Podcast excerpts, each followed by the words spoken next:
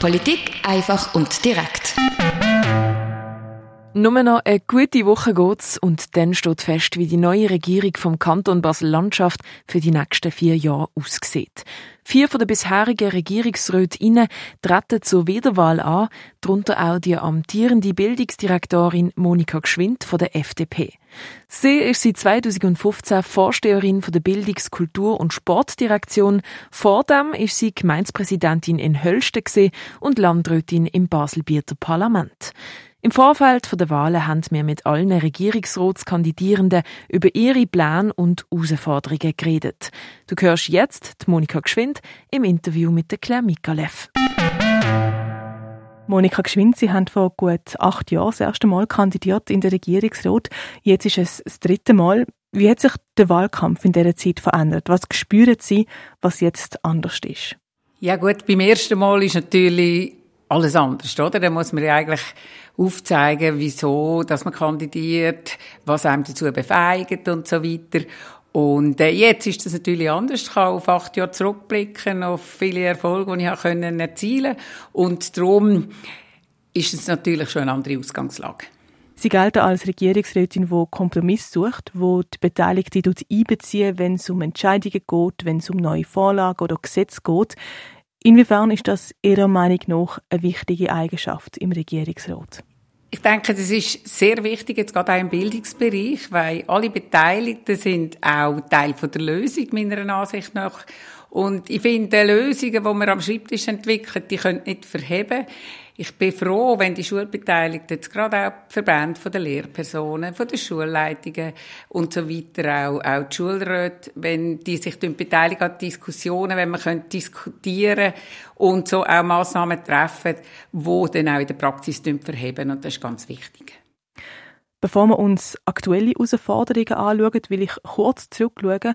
Und zwar nicht auf Ihre ganze Zeit als Regierungsrätin, sondern auf die letzte Legislatur, also die letzten vier Jahre. Wo haben Sie hier Ihrer Meinung nach die grössten Akzente können setzen Gut, der grösste Akzent, denke ich, ist im Bereich der Volksschule gelungen, wo man das Massnahmenpaket Zukunft Volksschule können schnüren, wo der Landrat 50 äh, Millionen Franken freigegeben hat, um Grundkompetenzen zu stärken. Deutsch, Mathematik, Medien und Informatik, aber auch das Lesen stehen da im Zentrum. Die berufliche Orientierung, auch für die leistungsschwächeren Schüler, tun wir da etwas machen. Und dann noch ein umfassendes Weiterbildungsprogramm für unsere Lehrerinnen und Lehrer während der nächsten, jetzt sind es noch sechs Jahre, äh, das ist sicher ganz ein zentraler Punkt. Dann sind es aber auch Brückenangebote, wo wir neu aufgestellt haben.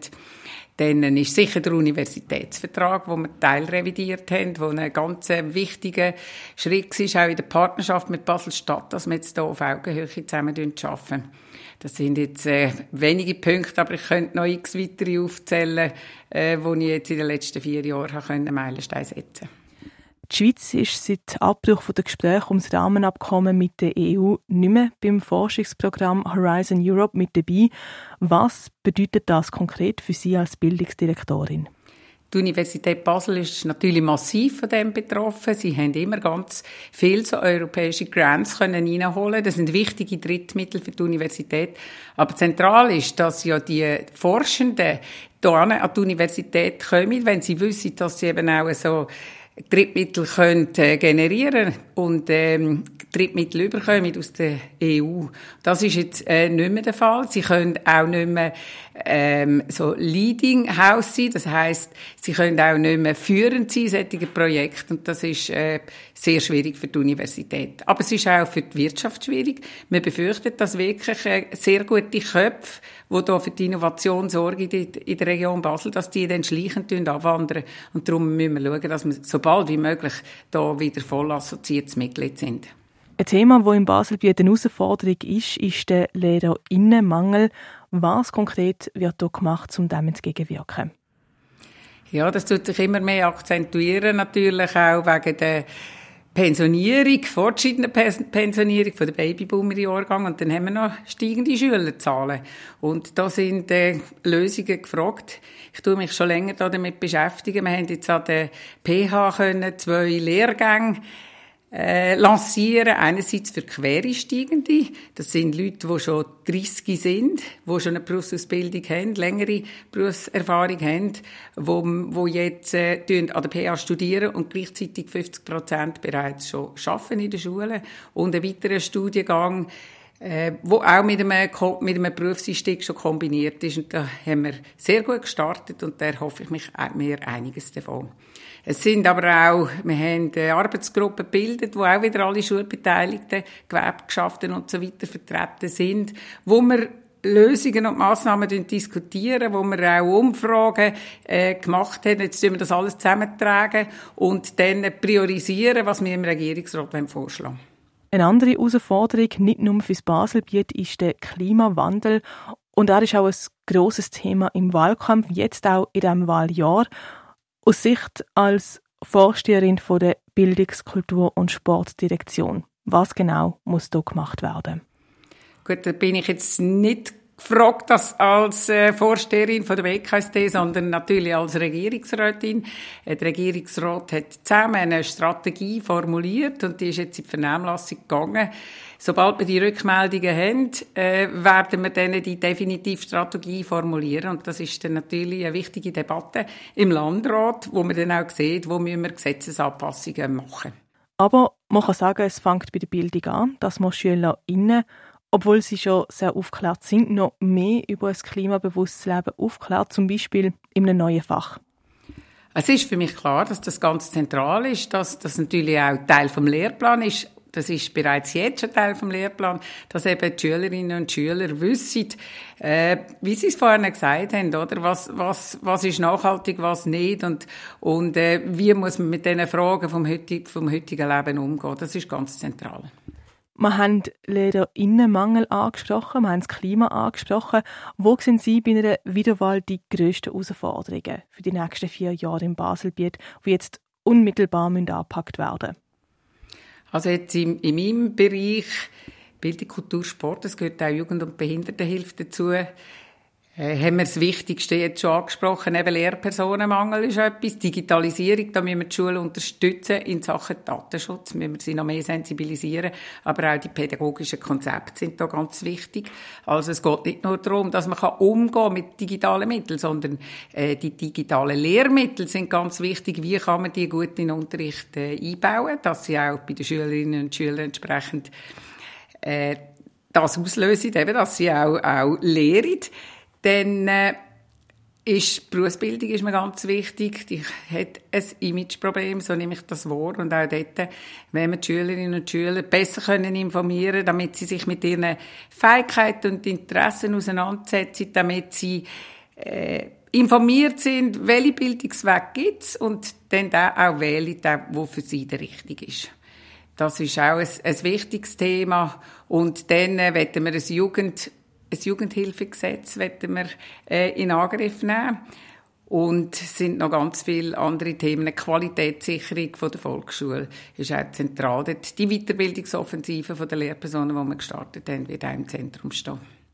Ich will noch kurz auf das Thema Gleichstellung zu sprechen kommen, konkret um familienergänzende Betreuung. Anfang Januar hat die zuständige Kommission ihren Bericht zur Kita-Initiative von der SP veröffentlicht. Und zwar sollte es einen Gegenvorschlag geben und die Behandlungsfrist der Initiative sollte für zwei Jahre auf Eis gelegt sein. Jetzt, letzten Sommer, hat die Regierung die Initiative ohne Gegenvorschlag abgelehnt. Der Gegenvorschlag. Was ist Ihnen wichtig, was dort drin sein sollte und wie er sich von der Initiative unterscheidet? Der Regierungsrat ist klar der Meinung, dass wir eben keinen Gegenvorschlag machen wollen. Und zwar auf folgenden Grund. Wir sind der Meinung, dass die Initiative zu kurz greift. Man schaut nur Kinderbetreuung an bis zum Eintritt in die Primarschule. Wir sind ganz klar der Meinung, dass man eben Kinderbetreuung bis sicher bis zum Ende von der Primarschule muss sicherstellen, dass andere Themen auch müssen noch mit berücksichtigt werden. Das sind zum Beispiel steuerliche Abzüge, die ein Thema sind und so weiter. Und darum haben wir bereits vor längerer Zeit schon ein Projekt lanciert, wo Katrin Schwitzer, die Sicherheitsdirektorin, im Lead ist, wenn es darum geht, das FEP-Gesetz zusammen mit den Gemeinden zu diskutieren. Und äh, ich bin im Lead bei der Tagesschule. Ich denke, das könnte ein Ansatz sein, sein, um eben Kinderbetreuung bis an die Primarschule sicherzustellen. Und dort müssen wir jetzt mal schauen, was ist eigentlich der Bedarf im Kanton Basel-Landschaft. Ich glaube, in Ammel haben wir nicht den gleichen Bedarf wie in Allschwil, wenn man das gerade so plakativ will sagen. In Höllstein zum Beispiel haben wir nicht einmal mehr Mittagstisch, weil es kein Bedürfnis ist von den Eltern. Müssen wir alles mit berücksichtigen, da werden wir jetzt Studien machen. Und das braucht Zeit, weil Gemeinden müssen wir da mit ins Boot nehmen. Die sind bis jetzt äh, natürlich äh, Träger, äh, auch äh, im Bereich von FEP. Und wie gesagt, das Ganze muss man wirklich übergreifender anschauen. Die Initiative greift kurz und darum, wenn wir keine Gegenvorlage, Gegenvorschlag formulieren. Ich habe es am Anfang gesagt, Sie suchen Kompromiss, aber jetzt gehen wir mal weg von dem.